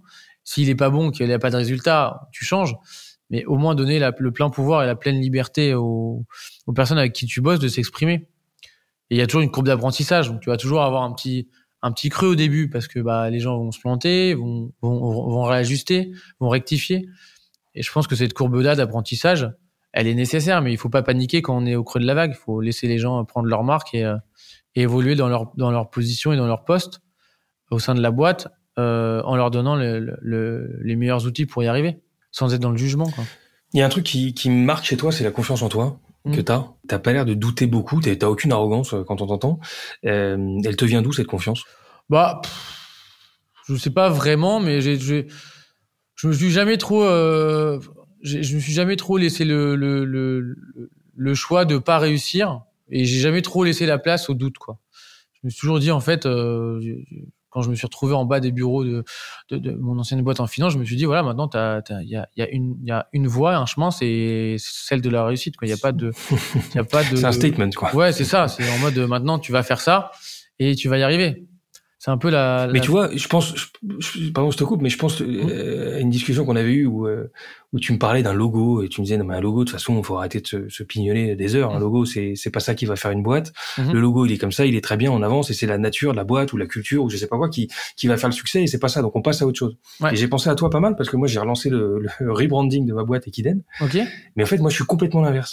Moi, je suis okay. capable de me prendre la tête sur des détails, sur une couleur, sur une typo, sur un machin, en me disant, mais attends, mm -hmm. machin, est-ce que c'est le bon choix? Et je me dis comment certains arrivent à balayer du d'un revers de la main ce genre ouais. de décision là. Après, il y a peut-être des éléments perso, mais mm. voilà, en disant ok, mais on avance, on est dans la bonne direction, on y va. Je suis assez euh, assez fasciné par ce genre de tempérament. Bah après c'est la, la, personnalité ou ou ou bah je suis je suis trop je suis, enfin je suis pas trop je suis très détaché euh, je suis très détaché. Euh, bah, le business reste, pour moi, ça reste un jeu. C'est-à-dire que c'est, c'est, je suis très détaché du côté, euh, du côté matériel ou du, du des conséquences que euh, matérielles que ça peut avoir, etc. En fait, donc je suis, je suis très détaché. En fait, euh, je, je, relativise beaucoup et je prends beaucoup de, de, je relativise beaucoup sur plein de choses. Et en fait, notamment, je, si je dis pas de conneries, sur le regard des autres. Ouais, c'est ça. Et en fait, bah si ça marche pas et que ça plante bon bah enfin en fait moi je j'ai été pas mal quand j'étais quand j'étais petit euh, au collège etc j'étais euh, j'étais un peu boulite quoi. J'étais j'étais euh, les gens se foutaient de ma gueule sur mes oreilles. Enfin tu vois j'ai j'ai eu une enfance où les gens se foutaient un peu de ma gueule etc à l'école. Et en fait du coup j'ai appris à en fait que ces ces réflexions là etc glissent sur moi et en fait, je me suis construit euh, pas une carapace en fait, parce que je me, je suis pas à l'intérieur enfermé sur moi-même, mais en fait, j'ai appris en fait à accepter le regard des autres, ce qu'ils pensent de moi, et même si le, le jugement euh, euh, des autres n'est pas bon, bah il est tel qu'il est, et les gens pensent ce qu'ils veulent, et ils ont le droit. Et, et c'est pour ça que la fois, j'ai un pote qui me disait, tiens, mais c'est marrant, Edouard, soit on le déteste, soit on l'adore. Et il me disait, mais c'est bien parce qu'au final, le fait qu'il y a des gens qui t'aiment pas te donne du goût. C'est-à-dire que c'est pas les gens ils s'en foutent de toi. C'est-à-dire qu'il y a des gens qui ont des sentiments euh, ou il y a des gens qui t'aiment pas bah parce que la façon euh, dont tu vas t'exprimer, le côté euh, la façon dont tu parles, où tu es franc, etc. Et puis il y a des gens qui vont adorer ce côté franc, euh, ce côté très naturel, et je parle de tout euh, sans, sans limite. Et du coup, je pense que c'est aussi cette façon de la façon dont j'ai grandi et la façon euh, bah, que j'ai juste accepté ce que pensent les autres et, et que du coup maintenant en fait, quand je prends des décisions, en fait, si ça a des mauvaises conséquences et qu'il y a des gens qui jugent, bah c'est pas grave en fait. J'aurais fait ces choix-là. Moi, je reste, bah, je, prends la responsabilité de mes choix et euh, et j'avance comme ça. Donc euh, j'ai juste voilà appris tout simplement à avoir euh, à avoir du recul en fait et à relativiser ce que pensent les autres et ça m'a permis aussi de bah, dans des dans des décisions business de me dire euh, en fait le logo c'est important mais voilà ça reste qu'un logo quoi. Faut et, et, et je pense que c'est vraiment une question comme tu le disais c'est une question de personnalité c'est-à-dire qu'il y a des gens qui vont être vraiment très méticuleux et, et, et, et je loupe sûrement des, je loupe sûrement des, des très belles choses en n'étant pas méticuleux, hein, euh, qu'on se le, qu'on se le dise. Euh, mais euh, ça me donne aussi la possibilité de, euh, ça me donne d'autres possibilités. Puis ça, un peu comme les personnes très méticuleuses qui loupent certaines euh, possibilités, mais qui du coup eux vont jusqu'au bout des choses et vont parfois dans le détail. Et donc du coup, je pense que c'est vraiment une question de personnalité dans le fait de développer ces boîtes et et et c'est vrai que ouais, il y a, y, a, y, a, y a plein de façons d'entreprendre et je pense que faut juste être aligné en fait avec ce qu'on est, avec qui on est euh, dans l'entrepreneuriat. Il y a des, comme je dis toujours, il y a des gens qui sont euh, faits pour jouer euh, le dimanche au foot et puis il y en a des, il y a des gens qui sont faits pour jouer au PSG. C'est pareil en fait, il y a des gens qui sont faits pour diriger des boîtes de deux trois personnes et puis il y en a, qui sont faits pour diriger des boîtes de 1500 personnes. Et je pense que c'est beaucoup lié aussi au, à la personnalité des gens et il y a la dimension que tu as envie de mettre euh, et les curseurs que tu as envie de mettre. C'est ça. Toi, avais, tu, au départ, tu avais un peu l'approche de, de, te dire euh, j'ai pas besoin de faire une, une, multinationale. Si je suis capable de faire une boîte de 10 qui crache, qui crache énormément, j'ai pas besoin d'aller chercher euh, des trucs euh, méga ambitieux qui vont peut-être être, casse-gueule et relou à gérer. Je ouais. J'ai l'impression que c'est en train de gentiment switcher. Parce que peut-être que tu arrives à faire un truc qui crache, ouais. mais ça commence à grandir sérieusement là. Bah en fait ouais, bah, sur Barracuda, euh, c'est une boîte tu vois qui va faire un million d'EBITDA, c'est une boîte euh, à l'agence qui est très bien, euh, qui, qui fonctionne très bien. Et si tu veux, j'ai pas forcément besoin. J'ai voulu au début devenir une grande agence à la Publicis, etc. Mais je me suis dit en fait c'est c'est un projet qui va être très painful. Alors que là, elle est rentable la boîte, on s'amuse bien, on choisit nos clients. Euh, autant euh, autant rester sur ce sur cette taille là et, et s'amuser en fait. Et sur ouais sur Grupo Mimo et sur Emblème il y a plus de développement. Euh, c'est plus gros. Mais tant qu'on reste dans la rentabilité tant qu'on reste dans la maîtrise etc ça me plaît tu vois. Ça me plairait pas au moment donné où tu lèves 50 ou 100 millions et puis ça part dans tous les sens tu contrôles plus rien. Il y a plus de il y a plus de plaisir. Il y a un stress qui un stress qui prend le relais. Ouais c'est ça. Et et, et, et l'entrepreneuriat pour moi c'est quand même même si c'est du travail, c'est le fait de d'aimer ce qu'on fait. Et comme dit Ous, euh, je pense que le, le meilleur chemin pour euh, au succès, c'est le travail, et le meilleur chemin euh, pour travailler, c'est la passion. Parce que le, le, le travail sans passion, c'est très court-termiste. Et on n'a jamais eu rencontre, enfin, j'ai jamais rencontré un mec qui était très successful dans ses entreprises dans, et dans l'entrepreneuriat, qui aimait pas ce qu'il faisait, euh, qui se disait, oh, ça me fait chier, j'ai pas envie d'aller au bureau tous les jours. Non, tous les gens, mes potes qui ont fait Zen Live, qui ont fait des super réussites, c'est des gens qui sont passionnés, qui sont le samedi à leur bureau, qui sont vraiment à fond dans leur projet. Et je pense que tous les, enfin, la réussite est vraiment le sous-jacent de la réussite, c'est vraiment la passion. Et, et, je pense que c'est important de, de, de, cultiver et d'aller dans des, dans des domaines qui nous plaisent, parce que ça nous permet aussi d'être résilients si on n'aime pas ce qu'on fait, le jour où ça déraille d'un point de vue euh, euh, argent, euh, économie, social, enfin social, etc.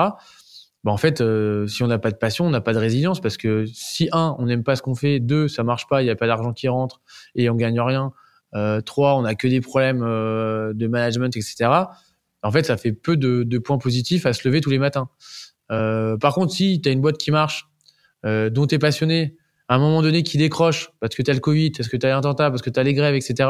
Mais que le truc, tu le kiffes tellement, tu tellement ce que tu fais pour tes clients et tu te sens vraiment utile dans leur vie, bah en fait, c'est là où la résilience, elle est présente, c'est que tu vas vouloir absolument euh, continuer parce que tu aimes ce que tu fais et, euh, et tu vas pas abandonner. Et même si le côté économique n'est plus là, bah en fait, tu auras la passion qui va te dire, vas-y, j'adore ce que je fais, je vais trouver des solutions et je vais redresser la barre.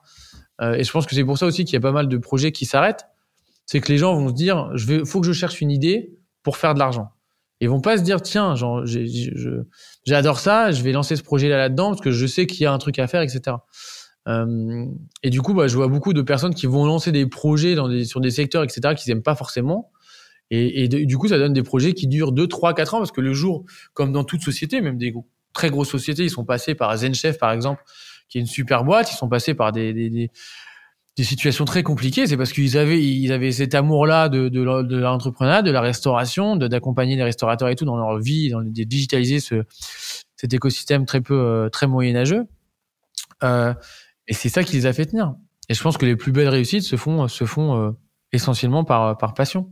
Bon, au niveau de de tes apprentissages, là on en a on en a entendu quelques-uns dans tout ce que tu as dit, mais toi qui aimes bien démystifier, qui aimes bien partager l'expérience, si on devait faire un petit euh, un peu feedback loop là, de ces mmh. dernières années en tant qu'entrepreneur, les, les, les, choses que tu pensais, euh, euh, enfin les, les, avis qui ont changé sur certains éléments ou les learnings que tu as eu. Si on devait en lister quelques-uns, ça serait quoi dans les grandes lignes? Bah, je pense que faut, quand on entreprend, il faut vraiment avoir une grosse capacité d'adaptation. C'est-à-dire qu'en gros, l'adaptation, je pense que l'adaptation et la résilience, c'est les deux points qui font que tu peux être bon dans l'entrepreneuriat. C'est-à-dire qu'en gros, aujourd'hui, la société change tellement vite, les méthodes de consommation changent tellement vite, tout change tellement vite que c'est, enfin, faut vraiment avoir une capacité d'adaptation, pas avoir peur de changer rapidement. Parce qu'en fait, si on s'adapte pas rapidement, on meurt très très vite. Surtout dans cette société où tout va très vite. Et moi, je le vois, les sociétés qui sont mortes dans mes dans mes domaines d'activité autour de moi, les compétiteurs, etc. C'est gens qui n'ont pas voulu s'adapter euh, et qui ont voulu continuer à manager euh, les boîtes de la manière dont ils manageaient avec le produit. Ils n'ont pas voulu changer le produit, etc. Et je pense que ça, pareil. Pourquoi les boîtes meurent, beaucoup de boîtes meurent aujourd'hui parce que c'est des boîtes qui n'ont pas voulu s'adapter. Il y a plein de boîtes qui n'ont pas pris le virage du digital qui sont mis dans le mur. Euh, il y a plein de, de, de, de, de boîtes qui n'ont pas voulu se mettre sur les nouveaux modes de consommation, euh, ils sont morts. Euh, donc en fait, la, vraiment la capacité d'adaptation très importante, c'est vraiment s'adapter euh, tant sur le produit que sur la manière de vendre, que bah voilà, c'est global, mais voilà, s'adapter, c'est très important dans l'entrepreneuriat mettre les mains dans le cambouis. C'est-à-dire que même si on y a quelque chose qu'on n'aime pas, euh, il faut quand même, il faut quand même sortir de sa zone de confort et, et le traiter. C'est-à-dire que je vois, j'ai, j'ai vu beaucoup d'entrepreneurs ne pas aimer euh, la finance et euh, et, euh, et, la compta et ne pas regarder ça et se planter. Euh, malheureusement, il faut avoir un œil sur tout. comme dans une cuisine, quand tu fais un plat, tu as autant l'œil sur la casserole où il y a la sauce que sur le bout de viande qui est en train de cuire dans, dans la poêle. Et, en fait, tu peux pas en fait tu peux pas faire abstraction d'un sujet qui abstraction d'un sujet. Parce que si la sauce elle brûle, ben en fait ton plat il va être dégueulasse. Et en fait, euh, tu as des piliers dans une boîte, tu es obligé en fait de tout contrôler. Et, et là-dessus, et là-dessus malheureusement, tu peux pas être laxiste si tu peux pas te dire en fait. Euh, euh, alors oui, certes, tu peux trouver des, des, personnes qui sont très fortes dans leur domaine, mais il faut quand même que tu contrôles. C'est-à-dire que ça reste des salariés, ça reste des gens même qui sont à fond dans ta vision et dans machin. Il faut quand même que tu aies le contrôle et que tu regardes tout ce qui se passe. Euh, donc ça, c'est quand même important. Donc s'adapter, euh, faire des choses par passion pour avoir de la résilience, euh, tout maîtriser, essayer vraiment de tout savoir maîtriser, de sortir sa zone de confort, de continuellement se former, apprendre des choses, apprendre auprès de ses, auprès de ses, auprès de ses collègues, parce que bah, les collègues aussi, ils aiment apprendre et transmettre des choses, et puis tu peux apprendre d'eux. ils apportent pas que leur expertise, ils peuvent aussi t'apporter du, du ils apportent pas que de l'expertise pour la boîte, mais ils peuvent aussi t'apporter du savoir. Euh, donc c'est important de, de, de, vraiment comprendre l'écosystème global de ta boîte si tu veux, si tu veux réussir. Il y a un point aussi que tu mentionnais tout à l'heure, c'était le fait de, de, se faire entourer, euh, d'avoir des gens qui qui sont pour la plupart du temps autour de toi, j'ai l'impression des potes ou devenus des potes. Enfin, il y a une relation euh, qui est pas vraiment une, une relation de collègue, c'est une relation euh, plus que ça. Ouais. Euh, des gens assez fidèles d'ailleurs, mhm. que tu as, enfin, que as réussi à, fidéliser euh, par, par, par implication entrepreneuriale, mais pas que. Mhm. Est-ce que tu as, des, as une secret sauce ou des, des éléments qui sont importants pour toi pour la création de la culture de la boîte? Et je sais pas d'ailleurs si on parle d'une culture ou d'une mhm. culture propre à Emblème, euh, Groupe Mimo et, et, euh, et Barracuda, mais qu'est-ce que tu as envie Comment tu l'as créé cette, cette culture? En, vrai, c'est un peu créé toute seule. C'est vraiment de la. Enfin, si j'avais qu'un mot à retenir dans la façon dont je d'entreprends, c'est bienveillance. C'est-à-dire qu'en gros, on est extrêmement bienveillant envers les personnes avec qui on bosse. Du coup, ça crée, ça crée vraiment un safe space où bah, les gens, euh, déjà, ils évoluent en interne. Euh, tu vois, par exemple, Groupe Mimo, il n'y a pas un manager de restaurant qui est parti depuis deux ans. C'est assez rare dans la resto qu'il y ait personne qui part depuis deux ans. Parce que, bah, en fait, c'est, euh, une, une, une, manager de, par exemple, la manager de 17e, ça fait dix ans qu'elle fait de la resto en salle, etc. Elle avait voulu être au siège, bah, on lui a trouvé un poste au siège. Et, et maintenant, elle est au siège tous les jours et, et elle kiffe. Des serveurs qui sont passés managers de restaurant on crée en fait une culture de boîte où les gens savent qu'ils peuvent évoluer. Donc on est très loyal, on, est, vraiment bienveillant dans la manière de, bah, de, traiter les, de traiter les, les, les employés. Euh, et en fait, cette culture de boîte se crée par, le fait que, bah, par exemple, si tu parles de groupe Mimo, bah, tu as, le côté, euh, si tu veux, euh, T'as le côté social media, c'est une marque connue, donc les gens forcément, euh, quand ils vont en soirée avec leurs potes et qui, qui disent qu'ils travaillent chez Groupe Mimo et que t'as la moitié qui connaît Groupe Mimo, bah forcément, ou as, ouais, as une... si tu veux, ça te donne, euh, ça, ça te fait plaisir. Nous, t'as avais des, t'as des runners, euh, donc des gens qui bossent en salle, qui commençaient à mettre même sur LinkedIn, qui, qui bossaient chez Groupe Mimo, etc. Donc, si tu veux, t'avais cette espèce de, vie, de, de, de, de, vraie fierté en fait de bosser chez, chez nous. Et c'est comme ça que la marque employeur et la culture de boîte se créent. C'est en mettant justement, en travaillant à fond la marque donc vraiment travailler les réseaux sociaux pour Groupe Mio, c'était important. Le fait que la marque ait une grosse notoriété, euh, bah, ça a permis vraiment de, de, de, de, aussi de pouvoir recruter, de pouvoir euh, créer cette ambiance de développement, de se dire que voilà, on va aller euh, super loin ensemble, de donner une vision moyen long terme. Et, et je pense que tu crées une bonne culture de boîte en partageant une vision commune. Donc c'est faut dire que les gens, ils voient là, il faut, partager là où on va. Faut vraiment que les gens aient pleine conscience de, l'objectif de la boîte et que et qu'ils adhèrent en fait à cette vision là pour être tous alignés et regarder dans la même direction. Je pense qu'il faut avoir une transparence sur les chiffres, que ce soit sur les salaires des gens, que ce soit sur la trésorerie, que ce soit sur plein de choses. Alors il y a des choses qu'il faut pas forcément euh, dire tout le temps, mais il faut quand même montrer euh, l'état et la santé de, de, de, de la boîte. Euh, il faut partager les chiffres, il faut être transparent. Euh, je pense que c'est pareil comme le management où on peut plus être dans ce côté très bah, très moyenâgeux où on cache tout. Parce que déjà, euh, cacher le salaire, ça sert à rien parce que tu sais que bah, ton équipe elle va aller au bar d'à côté et puis que au bout du troisième soir, elle va, forcément s'échanger. Euh, T'es payé combien euh, Donc en fait, je pense que c'est important aussi quand tu crées une culture de boîte de donner à donner assez d'informations pour pas avoir des bruits de couloir et puis pouvoir en gros avoir en fait le même niveau d'information à tout à, à tout à tous les niveaux. Euh, je pense que la, le niveau d'information, il faut qu'il soit égal pour tout le monde, que tout le monde soit au courant de ce qui se passe dans la boîte, de là où on va, etc. Et c'est là où tu crées, pour moi, une culture de boîte qui est saine, parce qu'il n'y a pas d'interrogation de la part des, équipes de se dire où on va, qu'est-ce qu'on fait, qu'est-ce qui se passe. Voilà, ils, ils, ils, passent, on passe plus de temps ensemble qu'avec nos familles et les gens qu'on aime et les gens avec qui on a choisi de, de vivre. Donc je pense que c'est vraiment important de pouvoir créer un safe space euh, comme ils ont à la maison euh, où on se dit tout, où on communique, etc. Et en fait, euh, au final, les, relations que tu as en perso, en pro, sont quand même dirigées par les, mêmes besoins, les mêmes valeurs, les mêmes piliers, qui sont la communication, le respect, euh, etc., etc. Et je pense que du coup, bah, la bienveillance, la communication, c'est des choses qui sont vraiment importantes. Alors oui, ça fait un peu bateau de dire ça, mais mais pour moi, c'est ce qui permet vraiment de créer une culture de boîte où les gens vont rester parce qu'ils se sentent bien, je pense qu'il faut aussi euh, partager le gâteau, c'est-à-dire que quand, quand, quand, quand, tu gagnes de l'argent, bah, il faut, euh, il faut que tout le monde mange. Euh, moi, dès que j'ai, au début, quand je me lançais, dès que j'avais un surplus d'argent et de budget, j'essayais de, bah, de prendre des tickets restaurants, de, de pouvoir acheter des choses au bureau pour que les gens soient encore plus, plus confortables dans, dans leur boulot. donc voilà, c'est ce côté aussi euh, euh, loyal et de voilà de si on peut faire plaisir, on fait plaisir, un peu comme dans une famille où notre but c'est que les gens viennent ici bosser et qu'ils soient heureux. Et, et- et moi, ça me fait plaisir quand quand j'ai des potes qui viennent. On a fait une Christmas party à Groupe Mio, j'ai des potes qui sont passés, ils me disent mais c'est marrant, tout le monde, tout le monde ici a l'impression d'être potes et ils sont trop contents d'être là. Et même moi, chez Emblème ou Barracuda, les gens me disent mais, dimanche soir, euh, j'ai hâte de venir le lendemain au bureau et je suis content d'être là parce qu'en fait, on est devenus tous potes et, euh, et, et, et on s'est créé un, un bon écosystème de, de- de gens qui adorent bosser ensemble et qui ont une vision et un but commun. Et le succès et le fait que tous les voyants soient dans le vert euh, au niveau business fait que euh, que la dynamique est canon quoi. Ça aide. Forcément. Oui, c'est sûr que ça aide. Mm, mm, mm. Bien. Un mot, et je, je- il nous reste quelques minutes, mais euh, je voulais pour pour comprendre un peu la mécanique des réseaux sociaux. Euh, Oui. Tu disais tout à l'heure que ce que ce que tu as fait dans le dans dans la restauration, ça s'applique dans toutes les industries. Moi, dans mon business, Equiden, euh, société de conseil, on aide les grands groupes dans la Mhm. transformation digitale. Donc c'est à dire qu'on met à disposition des consultants dans les grands groupes euh, LVMH euh, du CAC 40 Co pour les aider à piloter leur projet de transformation. Notre enjeu, c'est de trouver des clients, mais aussi et surtout de trouver des candidats qui vont postuler chez nous, parce que l'enjeu n'est pas tant de trouver un besoin, mais de trouver les consultants qui vont bosser euh, sur ces projets-là. Ok? On utilise des, ré- des réseaux sociaux de manière très légère. Si on, se dit que les réseaux sociaux vont nous aider à casser le game et à être beaucoup plus euh, visible que les autres, parce que l'enjeu de visibilité est important.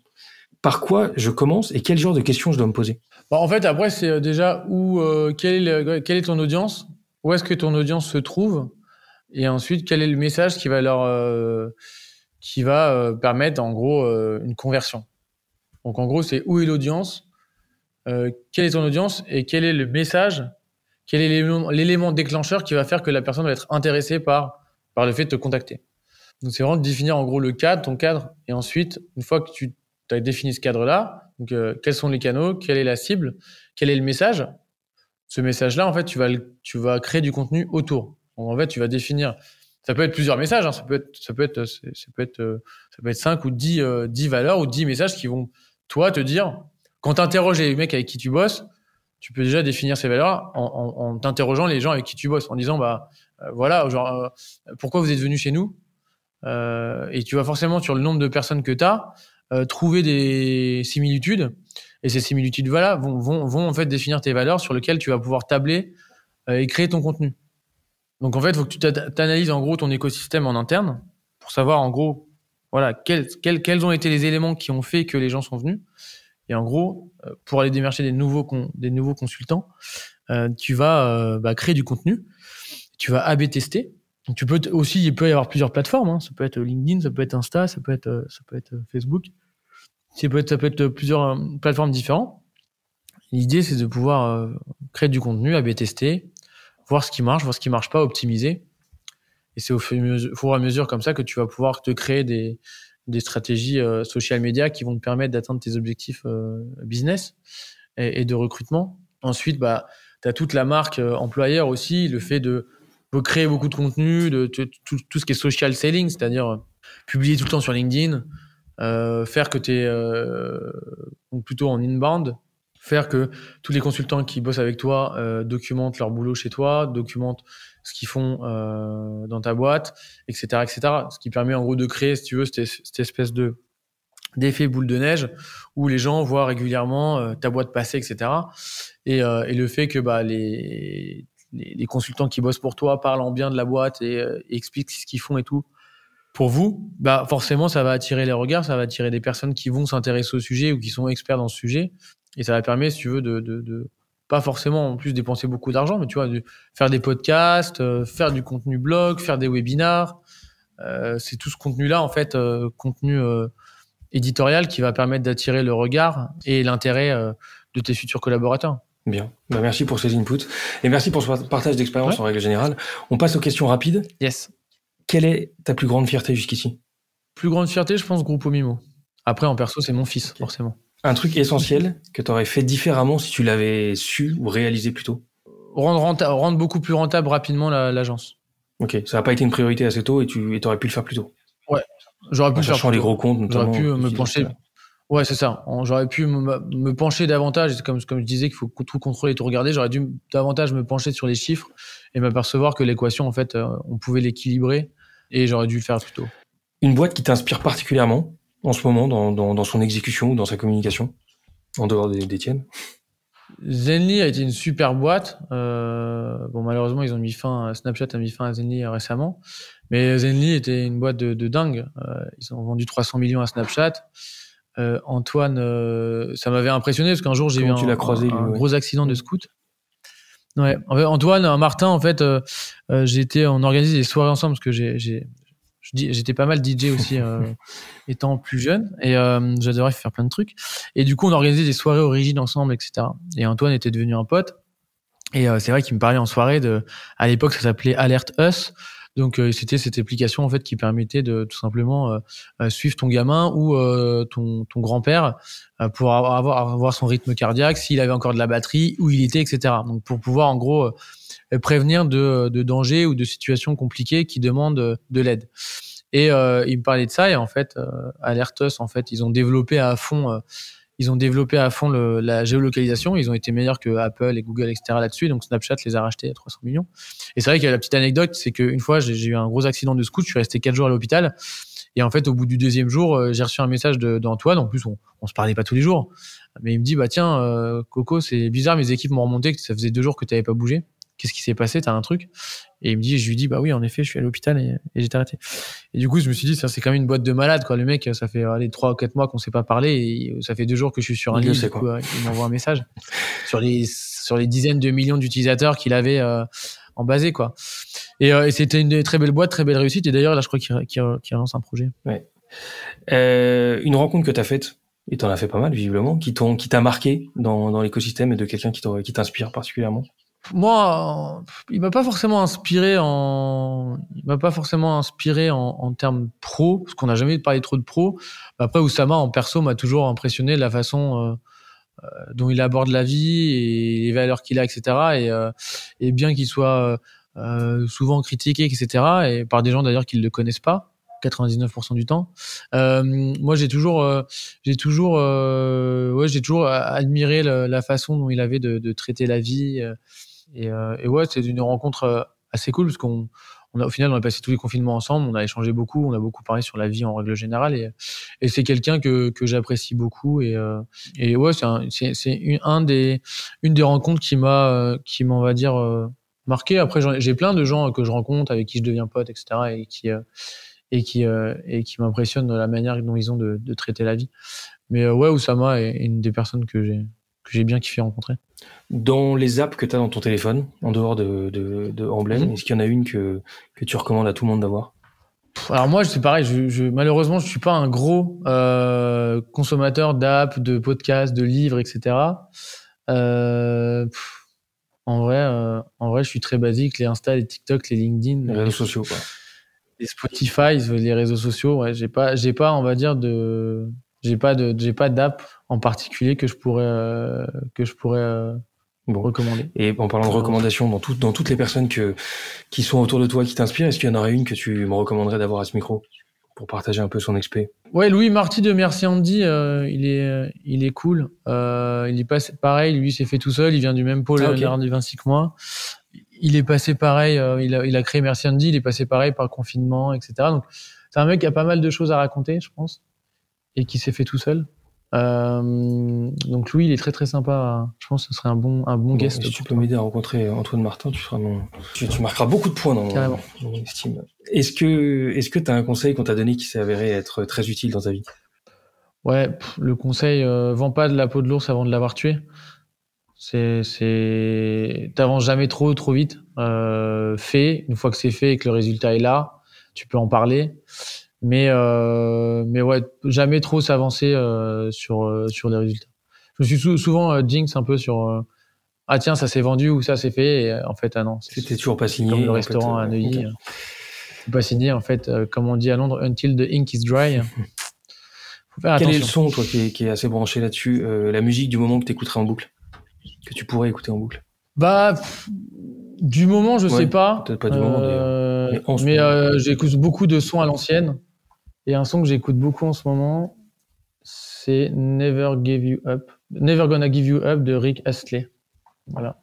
C'est le son que j'écoute Oui, beaucoup en ce moment. faut bien Mais j'adore le son à l'ancienne, les 70-80. Euh, Peux-tu nous dire quelque chose sur toi que les gens seraient surpris d'apprendre? Bah, que je suis un énorme fan de pêche Ouais, et que je pêche un pas- peu partout pas- dans le monde quand je peux aller pêcher euh, en dehors de, de la France. Donc là, je vais à, je vais à Djibouti. euh, Tout. je, vais, Ah oui, je vais pêcher à Djibouti fin avril. Ok. Voilà. Canon. Il y a une habitude que tu essayes de prendre ou au contraire d'arrêter? Une habitude que j'essaye de prendre, d'écouter les gens encore plus. Je, souvent, j'adore parler, donc je parle beaucoup. J'ai, parfois, je, je prends trop de place. Et, euh, et du coup, ouais, apprendre à, à poser mon discours et surtout à écouter les gens davantage. Ça, c'est important. Et, euh, Ouais, et une habitude que j'essaie d'arrêter, euh, le café. J'essaie de pas trop boire de café. Euh, mais bon, après, je dis tout le temps, euh, le café c'est bon pour la santé, le café c'est mauvais pour la santé. Je sais jamais si c'est bon ou si c'est mauvais. Mais, euh, mais ouais, j'en prends pas trop parce que après, je suis, je suis énervé dans la journée, je suis de mauvais poil. Non, donc, ouais, non, et puis, ouais, faire plus de sport, faire plus de sport, écouter plus les autres. Toi qui commences à gagner un peu d'argent maintenant, là, des, des- tu t'es fait des petits craquages?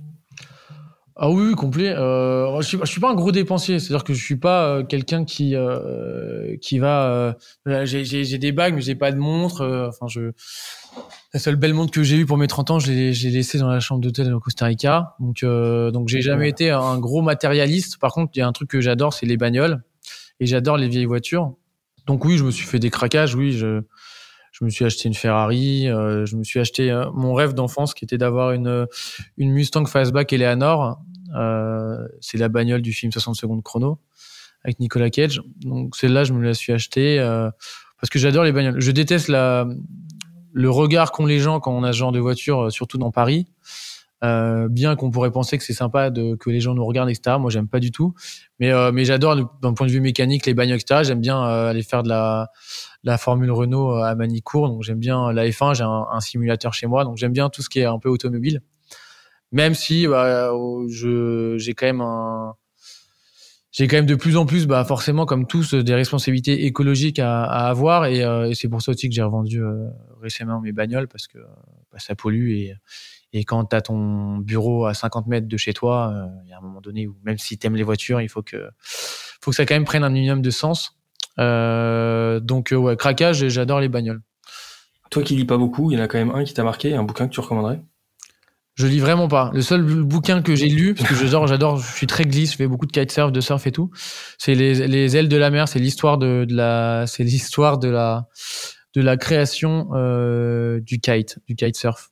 Mais c'est vraiment pas un livre à lire euh, euh, pour euh, pour les gens qui nous écoutent, à part ceux qui, euh, qui adorent le kite. Euh, non, je suis vraiment, je suis nul, je, je lis pas. Et c'est vraiment quelque chose que j'aimerais. euh, quand on parlait de de- de- d'habitude à avoir, j'aimerais j'aimerais aimer euh, lire. J'aimerais savoir poser euh, dans un jardin et tranquille et lire euh, 50 pages d'affilée. Alors peut-être que ça va, je vais m'assagir avec le temps et puis j'en aurai marre de, de de courir partout. À un moment donné, je vais me poser. Mais là, ouais, non, j'ai pas de j'ai pas de livre euh, spécialement à, à recommander. Bon, j'ai le livre si, il y en a un. C'est le pouvoir, c'est le pouvoir euh, persuasion, influence et persuasion. Enfin, c'est le, le livre euh, que tu lis dans la finance quand tu veux apprendre à, à, à vendre. C'est euh, influence et manipulation. Se faire des amis là où je Non, c'est influence et Ah, manipulation. ok. Ou influence et manipulation. En gros, c'est les sept leviers de les sept leviers euh, de vente. Bah, quand tu es dans le métier de la vente, etc. En fait, c'est les sept leviers qui te permettent de faire dire oui à quelqu'un. Pour adapter ta communication. et- Et ce livre-là, je l'ai lu Ouais. parce que on devait le lire à l'école et et euh, il est plutôt cool. Euh, c'est la manière dont tu vas faire dire à quelqu'un oui. Euh, je trouve ça assez assez drôle. Moi qui, aime, qui adore la pêche, tu veux, j'adore déclencher des, des réactions des gens. J'aime pas manipuler les gens, mais si tu veux, dans le business, c'est vrai que c'est Les emmener dans ton filet Oui, c'est et ça. ouais, les travailler. c'est marrant de savoir qu'en gros, en disant certaines, certaines choses, tu vas pouvoir générer un certain comportement chez quelqu'un. Un peu comme dans les réseaux sociaux où tu vas, avec un certain contenu, donner fin à quelqu'un. Euh, et c'est vrai qu'il y a de l'idée dans tout ce que tu dis. Il y a un fil rouge quand même. Il y J'essaye. a un fil conducteur. Euh, si tu devais donner un, un- un conseil à quelqu'un qui voudrait avoir le même parcours que toi, tu lui donnerais quoi? Tu lui dirais quoi? Bon courage. non, mais après, euh, ouais, c'est, je lui dirais que ouais, c'est beaucoup de boulot. Il y a rien, il y a rien. J'ai vu souvent euh, des jeunes m'arrêter euh, quand j'étais avec la Ferrari en me disant qu'est-ce que je fais dans la vie? Et j'ai l'impression que dans les yeux, ils attendaient une réponse un peu euh, hack. C'est-à-dire en gros, euh, Bah là, Ouais. si tu prends la prochaine à gauche et tu fais et tu sautes, tu fais un cloche-pied, euh, enfin tu tu, tu sautes euh, trois fois sur euh, sur euh, sur toi, ça en fait, tu vas tu vas il va y avoir des millions qui vont tomber. Et le problème de cette génération, de la nouvelle génération, parfois je trouve que ils cherchent trop les raccourcis en fait. Et en fait, dans la vie, malheureusement, que ce soit en perso pour trouver l'amour ou euh, ou euh, dans l'entrepreneuriat pour réussir, mais- ou même en tant que salarié, il y, a- il pas de shortcut. Alors oui, il y a des histoires de crypto-monnaie où le mec est passé millionnaire de, mais c'est comme les gens qui gagnent au loto. Oui, il y en a un sur euh, 10 millions ou 14 millions. Et, euh, et, et, et- c'est vrai qu'aujourd'hui, il n'y a pas de, il y a pas de, de raccourci. Si tu veux réussir, faut bosser. Si tu veux réussir, il faut, il faut être passionné parce que si tu es passionné, tu vas pas bosser, tu seras pas résilient. Euh, et, euh, et, euh, et quand tu vois des gens euh, au sommet, euh, bah, c'est des gens qui, euh, qui étaient au même, à la même position que toi au début et qui sont passés par les mêmes chemins et qui, qui ont juste bossé, qui ont cru en leur projet, qui n'ont pas tout le temps écouté les autres, parce qu'il faut arrêter de dire aux gens d'écouter tout le monde, euh, surtout les proches. Les proches n'ont pas forcément de bons conseils, parce que c'est des gens qui vont vouloir plutôt te protéger et ta sécurité que euh, ton succès. Et c'est pour moi pas dans la sécurité qu'on trouve euh, généralement le succès. C'est plutôt en prenant des risques qu'on va euh, qu'on va euh, aller chercher. C'est toujours le risque rendement, hein, de toute façon, c'est comme dans les finances. Plus on prend de risques, plus on a on, on a des chances que le succès soit important. Euh, sans non plus trop en prendre, voilà, faut faut faut, faut jauger. Mais ouais, non, en gros, il ouais, n'y a, a, pas de raccourci. Travaille, sois passionné et, et une vision et, et, et garde-la quoi. Bon. Eh ben merci pour ces, pour ces bonnes paroles et pour cet échange, le temps que tu m'as accordé, c'était passionnant. Merci, merci Geoffrey. Edouard. Merci à tous. Bonne suite à toi. Ciao, ciao. Et voilà, cet épisode est terminé. J'espère qu'il vous aura inspiré. Si ce contenu vous a plu, je vous invite à suivre le compte Innovation Leaders sur LinkedIn et Instagram, mais pensez aussi à vous abonner à notre newsletter sur innovationleaders.live pour ne manquer aucun épisode. On se retrouve dans deux semaines. À très vite.